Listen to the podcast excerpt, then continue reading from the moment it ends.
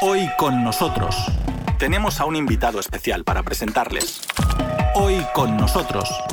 Y también contamos contigo. La verdad en el largo plazo triunfa, es lo que afirma el profesor español Miquel Puertas, firme en su apoyo a la población de Donbass y al resto de las víctimas del régimen de Ucrania, impuesto a través de un golpe de Estado de 2014, cuyas atrocidades las sufrió en carne propia es que trabajó como profesor en la Universidad Técnica Nacional de Donetsk, ciudad donde vivió bombardeos ucranianos que asesinaron a algunos de sus amigos personales, varios años antes de que Rusia tomara la decisión de comenzar la operación militar especial para frenar el genocidio unos bombardeos atribuidos por la propaganda occidental a Moscú y a las fuerzas supuestamente controladas por el Kremlin, manifestó Puertas al calificar como basura la información sobre el conflicto de Ucrania que ofrece a la audiencia occidental la prensa dominante. El profesor barcelonés atendió a nuestro compañero Víctor Ternovsky. Cualquier persona que se dedica a los negocios sabe perfectamente que cualquier crisis es una oportunidad. Ahí, cuando hay una crisis, es en el momento en el que tiene que entrar es justamente cuando todos salen, es cuando tú tienes que entrar. ¿Por qué? Porque, bueno, se van los otros, te deja un, nicho, un nicho de mercado, ¿no? Cualquier persona que se dedique a los negocios sabe que el mejor momento para entrar a un mercado es cuando el mercado está down. Tienes que comprar cuando se hunde. Cuando se hunden las acciones hay acciones. ¿eh? Esto pasa en la criptomoneda, ¿no? Cuando una criptomoneda se hunde, pues es mejor comprarla cuando se hunda, ¿no? cuando suba. Es así, ¿no? Y lo mismo pasa cuando actualmente hay una situación de crisis. Bueno, estas crisis hay que aprovecharlas, ¿no? Hay que aprovecharlas y bueno, o sea, vamos a ver, ya sé que hay, eh, yo estoy aquí, no, no, puedo decir nada más, he visto, bueno, no te puedo decir nada, o sea, en España se dicen barbaridades, auténticas barbaridades he visto yo en la televisión, ¿no? Desde que no había azúcar, ¿no? Yo he visto en la antena 3, decía un periodista, que en Rusia había problemas con el azúcar. No había azúcar en Rusia, básicamente eh, había escasez de azúcar y productos básicos, ¿no? Yo no, yo no sé a qué se refiere, ¿no? Porque yo he estado aquí y tengo azúcar, hay azúcar por todo, esto tiene azúcar también, o sea... Allí en España lo que vemos en la televisión es producto, es basura, ¿no? es auténtica propaganda ¿no? que no tiene nada que ver con la realidad y que es una vergüenza incluso, ¿no? porque ¿sabes lo que ocurre? La televisión española es pública y está financiada con dinero del contribuyente español. Mi madre, que es una mejor mayor, sabe mucho más del conflicto, de la guerra del Donbass, que cualquier experto que aparece, digamos, en la Sexta o en la Antena 3 porque no saben ni lo que dicen, no saben ni pronunciar los nombres de las ciudades, ¿sabes? Ahora todo el mundo allí experto en asuntos ucranianos y nunca han pisado Ucrania, no conocen la sociedad del Donbass, no, han estado allí, ¿sabes? Todo lo que aparece en la televisión es propaganda y además mal hecha, es que está mal hecha, oye, yo esto lo llamo, y no se conoce la expresión, no sé si conoce la expresión, porque esto es muy, muy de España, ¿eh? pero lo que hay allí son cuñados. Un cuñado, no sé si lo conoce usted lo que es un cuñado, es un personaje especial español que lo encuentras en un bar opinando sobre cualquier cosa. Y entonces, pues, lo que le diga la televisión, eso es un cuñado. Y te explica y sabe de todo. Este tipo te puede explicar de lo que ocurre en Taiwán. Y esto yo le llamo son cuñados expertos, sábelo todo. Esto es lo que tenemos en España. Es muy lamentable, ¿no? Porque pues, es que se dicen auténticas barbaridades. Oye, que se decía que Putin tenía cáncer y no solo eso. Yo lo he visto en la sexta que se bañaba con sangre de cuerno de ciervo. Oye, que Putin se estaba bañando, se pegaba todas las mañanas con sangre de cuerno de ciervo. Oye, eso salía en la sexta, lo he visto yo, en el telediario, en las noticias y en programas de estos de expertos, que Putin se está muriendo, está utilizando... Digo, ¿de dónde ha sacado esta gente? Eso es una vergüenza. Y el problema es que hay gente que no tiene mucha cultura o que no tiene, no sé, son gente así y que se cree estas cosas, ¿sabes? Y a mí todo esto me sabe mal porque yo no soy pro ruso o pro nada. soy una persona normal. O sea, no, no tengo, no tengo ni, ni, antipatía ni nada. O sea, a mí ni me caen bien los rusos ni me dejan de caer bien. ¿Por qué me tiene que caer mal un ruso? Este, ¿Tú eres ruso? Pues me parece bien. O ucraniano, es que me parece bien. Yo tengo amigos ucranianos. Y aquí tengo un estudiante mío, un estudiante mío que trabaja en, en Tinkov. Y esto, eso estuve dándole yo clase. Y el hombre este, pues se vino a Rusia. Él es ucraniano, ucraniano. O sea, habla ucraniano perfectamente. Pero me dijo que, bueno, que prefería quedarse en Rusia que irse a Ucrania. O sea, así de claro. Y, aquí no, ha tenido ningún problema. O sea, es que no tiene ningún problema. Ha, cogido y se ha buscado la vida y se ha encontrado oportunidades para poder desarrollar su vida. Un chico joven y tal, que debe tener, pues, ahora tendrá unos 25 años o así. Pro nada, yo no soy pro nada. Lo que estoy en contra es que de manera artificial se creen enemigos. Se creen enemigos, así de claro. Y nos estamos jugando muchas cosas, porque nos estamos jugando, pues ya sabes, incluso estamos en una situación de casi guerra, ¿no? De guerra abierta, ¿no? Entre lo que sería Rusia, que yo entiendo que Rusia ha vuelto a lo que era. O sea, Rusia siempre ha sido, históricamente, yo analizando la historia, he visto como Rusia como una gran fuerza no sé si la expresión es correcta, pero conservadora, ¿no? Conservadora en el sentido de, que, de conservar, de conservar una serie de valores, una serie de, de principios y tal, y que ha sido siempre una alternativa a los anglosajones, ¿no? a la esfera anglosajona. ¿no? Es así, ¿no? Y bueno, con Putin yo no tengo especial, ni me cae bien ni me cae mal, yo respeto. Lo único que tengo que decir es que tengo respeto por Putin. En España, te explico, ¿no? Lo que es la izquierda, lo que es la gente de izquierda como yo, porque yo soy una persona de izquierdas, pues a Putin en general no le cae bien porque piensa que el Putin es un traidor al comunismo, porque viene, ¿sabes? Es un traidor, no sé qué. Y luego está la derecha, las personas que son derechas en España, no le cae bien Rusia porque es que Rusia es que es comunista, había sido comunista. Oye, ¿aquí en qué quedamos? ¿En qué quedamos aquí? A ver, no me cae bien Putin porque es un traidor al comunismo. Y luego dice, es que Rusia es comunista. Entonces, claro, ahí te encuentras la derecha y la izquierda diciendo las mismas tonterías. ¿Qué, qué, qué estamos diciendo? Lo que ha hecho, yo entiendo que es este señor, y no solo él, sino su gobierno, lo ha cogido el país que estaba en una situación delicada, lo ha, bueno, lo ha puesto en su sitio y bueno, y esto se ha ido, lo he visto con mis ojos, se ha ido desarrollando y me alegro, me alegro que Rusia tenga el sitio que le corresponde, que es el sitio que le corresponde, que es entre las naciones líderes. ¿Por qué? Por su dimensión como país y también por la historia y por la gente que tiene. Si es que, claro, y además que ha optado por la vía de ser independiente. O sea, es un país independiente y nosotros no nos vamos a supeditar a lo que nos diga nuestro amigo americano. Y veo que China también está adoptando también esta decisión, ¿no? ha adoptado este camino y han generado un pueblo alternativo, ¿no? o sea, alternativo a, la esfera anglosajona, ¿no? que es la que a nosotros, a los españoles, no solo a los españoles, sino a todo el mundo hispano, ¿no? Pues nosotros ya perdimos nuestra independencia hace tiempo, hace tiempo, ¿no? nosotros no somos más que, no somos nada, ahora mismo tenemos, bueno, sí, la lengua, que a ti te gusta la lengua, y tenemos la, sí, la música, la comida, el fútbol, ¿no? Eso es España, ¿no? Y los latinos, qué tipos más divertidos, pero a nivel internacional no tenemos ningún peso, o sea, es, la verdad, nuestro país está supeditado a lo que nos manden a lo que nos manden. Y nuestro presidente Sánchez, ¿qué quiere que te diga? Yo, la verdad, cuando lo veo por la tele casi me da vergüenza ajena. A mí me dio vergüenza ajena. La cumbre de la OTAN es que me dio vergüenza ajena, ¿no? Porque hablaban en nombre de la izquierda. Mi padre era de izquierda y yo también me considero de izquierda. Y él hablaba en nombre de la izquierda. Oye, hay que enviar armas hay que parar a la ultraderecha, dice Pedro Sánchez. Vamos a parar a la ultraderecha en Europa. Por eso vamos a enviar armas a los neonazis ucranianos. Claro, es todo muy lógico. Tú quieres parar a la extrema derecha, pero luego envías armas al batallón Azov. Oye, es todo muy lógico, tiene una gran lógica. O sea, eso lo dice Pedro Sánchez siempre. Hay que parar a la extrema derecha en Europa, hay que parar a la extrema derecha en Europa, hay que parar a la extrema derecha en España. Pero luego envía armas al batallón Azov y al batallón Aidar, ¿sabes? Oye, estos tíos si son neonazis, y es que ellos mismos lo admiten. Y ahí no hay ninguna contradicción, no hay ninguna contradicción.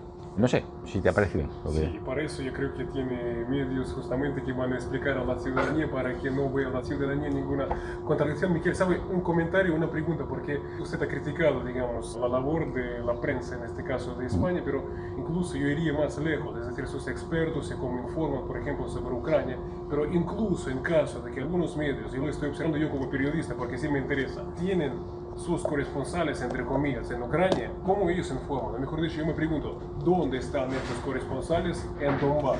¿Por qué prefieren informar sobre Donbass desde aquí? ¿Por qué no se desplazan las horas? Eso yo preguntaría, pero otra cosa que quisiera decirte, porque me parece tu negocio, realmente te deseo mucho éxito por ese negocio, pero además yo creo que realmente es un lugar idóneo para este negocio, es decir, un espacio hispano-latinoamericano acá en Rusia, porque a pesar de todos los esfuerzos del señor Sánchez y su prensa, que están tratando de enemistar nuestros pueblos en Rusia, hay una muy buena percepción, yo no sé si ha podido verlo, pero de la cultura y del pueblo, tanto de España como también de los de Latinoamérica. Sí, y la pregunta concretamente era no, la pregunta, yo solamente quería constatar un hecho interesante, que ni siquiera sus llamados corresponsales, cuya labor parece que tiene que ser desplazarse, por ejemplo, a Donbass y preguntar a la gente qué es lo que ocurre, yo no los veo, yo los veo estar con el señor Zelensky en su búnker.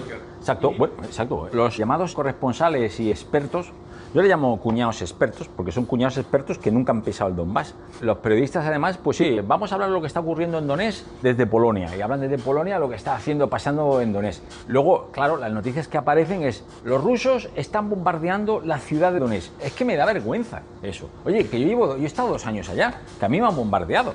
Oye, que yo tengo amigos, amigos personales que han muerto que han muerto como resultado de las bombas. Mi novia, Margarita, tiene su madre allí. Ella ha estado ocho años hasta que ha podido salir. Ocho años soportando eso.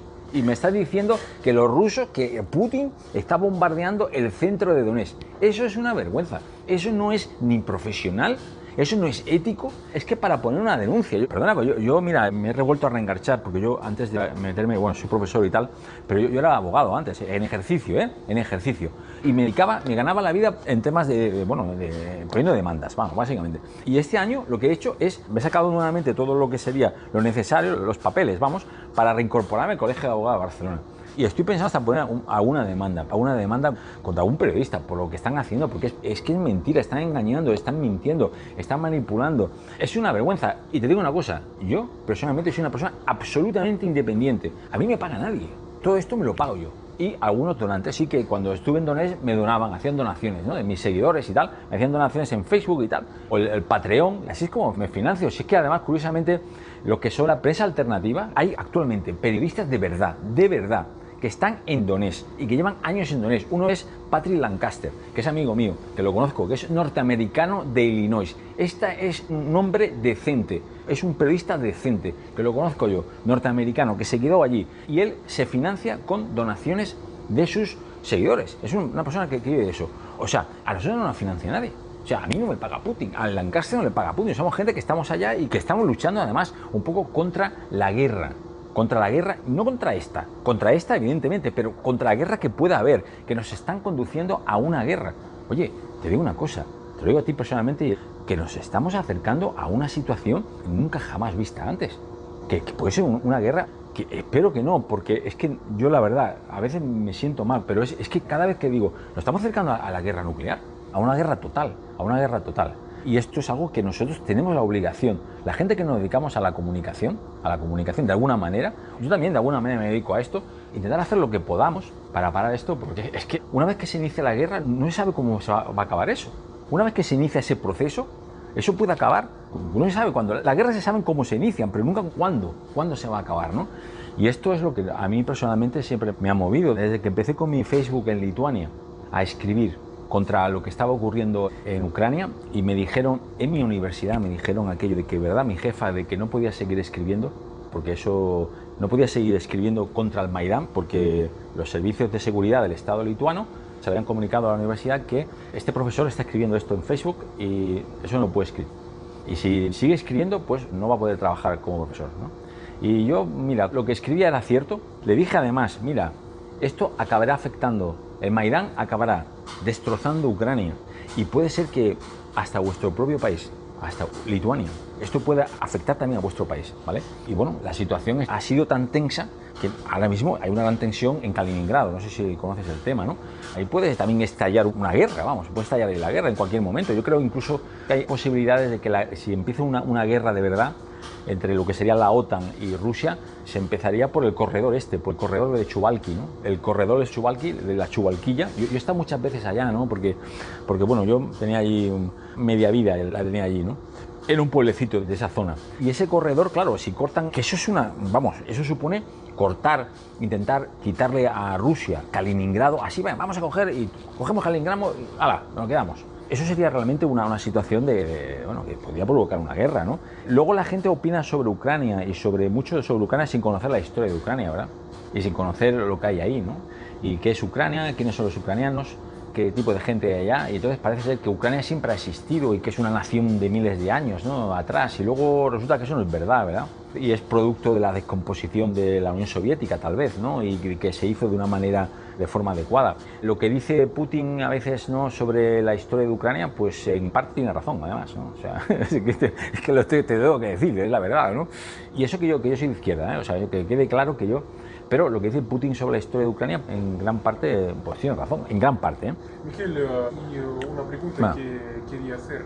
Usted ha dicho que habría que incluso demandar, digamos, a los medios por sus mentiras que están haciendo, pero es interesante en ese sentido porque obviamente usted está al tanto como ciudadano español que a ustedes los españoles les prohibieron Así deberíamos saber lo que son los contenidos, por ejemplo, de Sputnik, de la cadena RT. Además es interesante el pretexto, proteger a ustedes de la propaganda. De la propaganda rusa, sí. Pero es interesante que demandó, por ejemplo, la cadena RT y acaba de un tribunal eh, europeo de confirmar de que sí tienen derecho a prohibir esos medios, a censurarlos. Otra cosa que en su fallo no mencionaron cuáles son las leyes, pero repiten lo de siempre, defenderse de la propaganda del Kremlin, eso. Mi pregunta sería la siguiente, entonces ustedes, eh. desde España, ¿cómo ven eso, la protección que, digamos, sus autoridades, eh, pensando sobre ustedes y queriendo, obviamente, bien para ustedes los españoles, les están protegiendo de la propaganda del Kremlin. ¿Cómo Eh, ven ustedes? La propaganda del Kremlin, no, mira que es curioso todo esto, ¿eh? porque España no, no era así, no, no era así. Yo cuando me fui de España, ¿verdad? En el año, me fui del año, mira, yo dejé España en el año 2004, me fui de España, ¿eh? y luego me fui a Lituania y tal. Y ya no volví hasta el 2018, ¿vale? La sociedad no era así, o sea, la España que yo recuerdo era una España donde había libertad de expresión, mucha más libertad de expresión de la que hay ahora.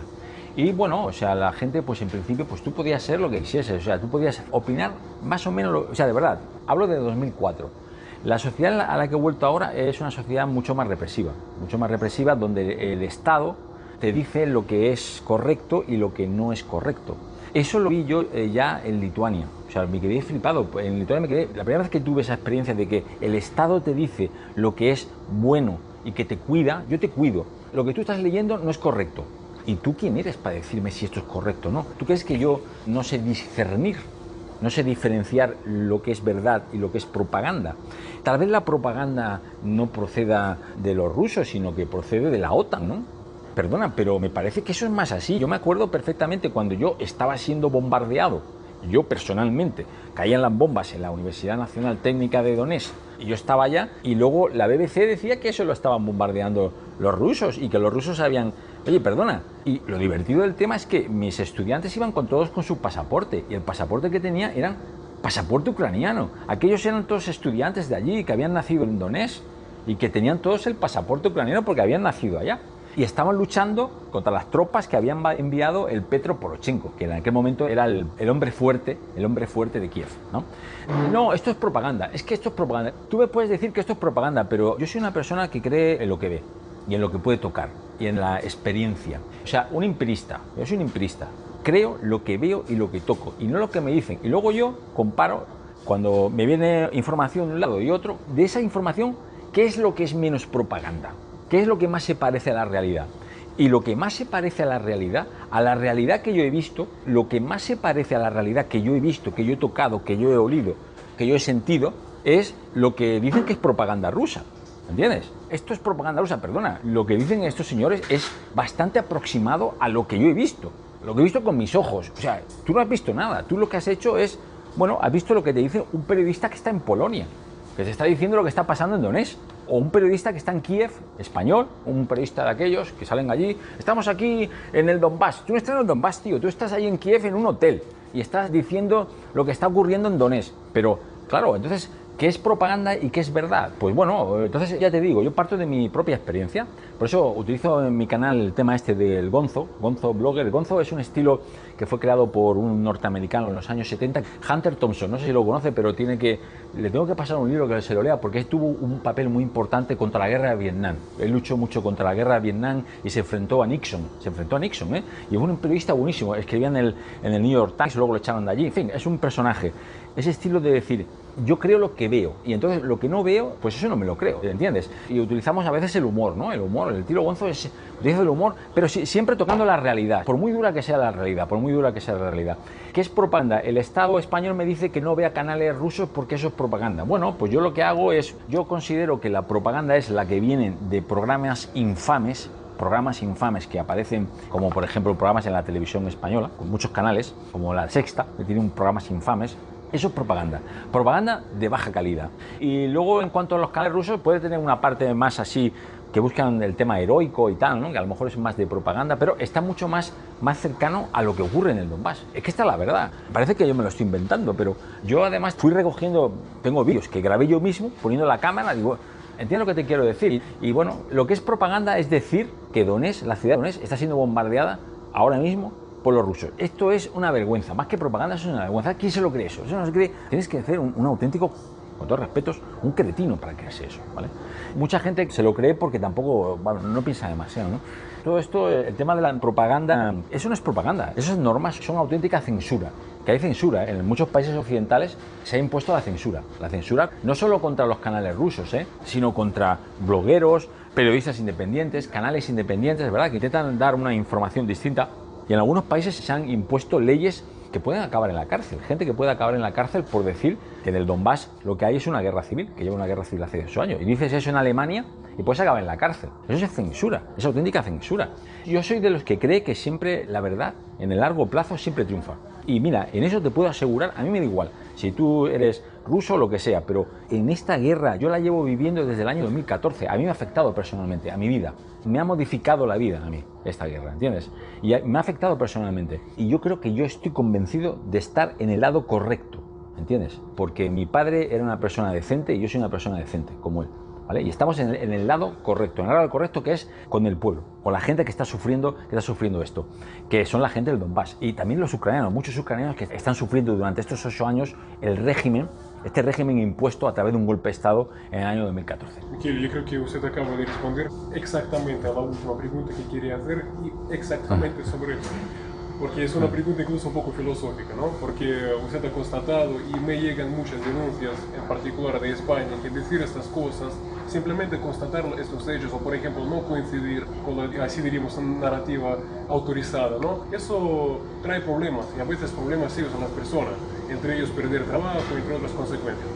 Yo quisiera preguntar a usted ¿Por qué usted eh, dice estas cosas? ¿Por qué usted articula ah. su punto de vista mucho más cómodo como mínimo estar ah. calladito o incluso mucho más cómodo sumarse a esa campaña, decir que la gente de Donbass se bombardea a sí mismo, que Putin toma baños de sangre y entonces, ¿por qué? Hombre, pues, eso trae problemas. Sí, lo sé, pero bueno, yo, vamos a ver, debe ser por tradición familiar, ¿no? O sea, por tradición familiar y porque, bueno, yo siempre he sido un poco rebelde, ¿no? Desde que era niño y tal.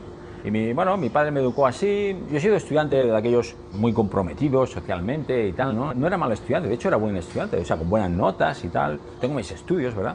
Me he metido en esto porque, no lo sé, supongo que es porque tengo ese pasado de cuando yo era muy joven y de mi padre y tal, y eso me ha influenciado. Digo, tengo que hacer algo, ¿no? A mí me educaron, me educó también, eh, tengo que decir, un, yo soy producto de una especie de un experimento, ¿no? De, no, sé si lo conoce, que son padres escolapios. Los padres escolapios son unos sacerdotes, curas, ¿no? Que tienen un colegio, tienen un colegio en un barrio obrero de, de una ciudad de Barcelona. Y estos señores eran muy, bueno, eran progresistas, eran de barrio obrero, ¿verdad? y nos enseñaba a pensar, a nosotros nos enseñaba a pensar y hacíamos debates, me acuerdo, aquellos padres escolapios montaron un colegio público, pero que había curas, pero eran curas muy progresistas. Y esta gente, yo me acuerdo que el primer, yo gané un premio de poesía, un premio de poesía cuando era un niño. Y me lo dio uno de estos padres escolapios porque ganó un premio de poesía y me dio un libro que era el primer libro que yo leí en mi vida. El primer libro, era un niño. Y el libro era Cuentos para niños, de León Tolstoy. Es el primer libro que yo leí y yo tenía 10 años. Me lo dio un padre escolapio porque yo había hecho un poema muy bonito y en un concurso y me lo dio. Y entonces yo desde entonces, claro, aprendí palabras, palabras que yo desconocía, como balalaika, no sabía lo que era, o samovar, ¿qué coño es esto? Otro era la, el muyik, muyik. Yo le dije a mi padre, me acuerdo, papá, ¿qué significa muyik? Porque yo no sabía lo que era muyik. O sea, yo tenía 10 años, los españoles hablan así. O samovar, Vaya, niño, cállate ya, no, cállate ya. Porque me habían dado este libro, ¿no? Entonces, esto, todo este entorno, yo creo que todo eso me ha influenciado. Y bueno, yo, la verdad, tengo simpatía por Rusia, ¿no? Por la cultura, sobre todo por la literatura, ¿no? Por la literatura rusa, Tolstoy, ¿no? Y tal, ¿no? Dostoyevsky y tal. Pero todo esto supongo que forma parte de mi personalidad. Y entonces, pues, yo no tengo miedo. ¿Miedo a qué? ¿Que te echen del trabajo? Ah, bueno, yo fíjate, ya a mí me, ya lo hicieron en Lituania. ¿Y qué? ¿Y qué más? ¿Qué van a hacer mal? A mí me deportaron incluso de Lituania. No se sabe que en el año 2020 me deportaron. O sea, a mí me deportaron. El único occidental que ha sido deportado, que me lo ha dicho ahora mismo aquí un lituano, he sido yo. El único ciudadano occidental que ha sido deportado de Lituania jamás he sido yo, que ha estado 10 años trabajando de profesor entre la Vilnius University, la Universidad de Vilnius y la Vitautas Magnus University. Oye, y he tenido miles de estudiantes, miles de estudiantes. ¿eh? Y me han deportado, ¿por qué? Por escribir en Facebook que su presidenta Goskaite está llevando el país a la bancarrota y a la guerra, que es lo que está haciendo, era lo que estaba haciendo, y que ella era la culpable de la destrucción de Lituania, y porque la élite política lituana está llevando al país a destrucción. Hombre, y es que si ellos quieren respeto, ellos quieren que lo respeten. Tú también tienes que mostrar respeto, tienes que mostrar respeto. Y a Rusia es fácil, yo creo que se puede tratar con Rusia, se puede tratar Tú respetas a Rusia y Rusia te va a respetar. O sea, en igualdad de condiciones, en igualdad de condiciones. Lo que no puede ser es que esa propaganda, ese constante insulto, esa constante demonización, se está demonizando no solo a Putin, sino al pueblo ruso, a la cultura rusa, como si no formasen parte de la humanidad. Es una vergüenza. Se han convertido a los rusos, en Barcelona lo he visto yo, pintadas contra Rusia. Y he visto pues, oye, rusos tienen problemas en, España. Ni España no es rusofóbica, no es un país rusofóbico. Históricamente España, la verdad, Pues a nosotros, yo creo que nos caían bien y todos no tenemos problemas con Rusia, pero ahora mismo, gracias a la propaganda, los rusos tienen problemas allí y se les, se les han insultado, se les han amenazado. Se está transformando Rusia como si fuese un país de monstruos, de gente sin escrúpulos, ¿sabes? Eso es, ¿sabe cuándo ocurrió eso, Víctor? Eso ocurrió justo antes de la Primera Guerra Mundial, cuando se demonizó, por ejemplo, a los alemanes. Los alemanes se convertían como unos monstruos, como si fuesen... Y eran seres humanos. Ahí, entonces, claro, esto es típico antes de situaciones de guerra, de situaciones de guerra. Nos están llevando a una guerra, nos están llevando a una guerra. Y entonces, oye, yo pienso, digo, Miguel, si hay una guerra ahora, una guerra mundial, yo sacrifico mi trabajo. A mí me da igual, ¿sabes? Yo, yo, yo no tengo miedo a perder mi trabajo en todas cosas porque, bueno, yo soy profe, yo en mis clases nunca hablo de política. Me dedico a, a, dar pues la clase que me corresponde.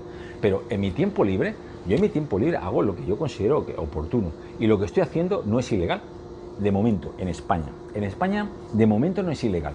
Luego, cuando sea ilegal, ya sabré defenderme. ¿vale? Yo, yo por eso soy abogado, yo ya sabré defenderme. En principio, en España, te digo una cosa, no se van a llegar a los extremos que se están viendo en otros países, ¿eh? porque en mi país, con todos los problemas que puede haber, es un poco más tolerante, ¿no? En el sentido de que, bueno, o sea, allí si tú hablas bien de Putin no te van a despedir del trabajo, en principio, en principio, ¿sabes? Pero en otros países es cierto lo que me comenta. Yo sé que en Alemania hay muchos problemas, en Polonia también, en los países bálticos, pues los países bálticos te despiden, van a por ti. O como le ha pasado aquí a un lituano que hay aquí, que ha tenido que huir de su país, porque en su país lo quieren meter en la cárcel, simplemente por decir que, que Lituania tenía que ser un país neutral, o sea, un país que no, que no buscase conflicto con nadie, intentar un poco ¿eh? solo por tener esta posición, ¿no? O sea, no decir, oye, yo no soy ni prorruso, no quiero que Lituania se implique en, en, este conflicto y que nos declaramos un país neutral y intentamos pacificar, ¿no? Un poco ser intermediario. Solo con eso ya en Lituania eres un enemigo de no sé qué. Esto. Hoy con nosotros en Radio Sputnik desde Moscú.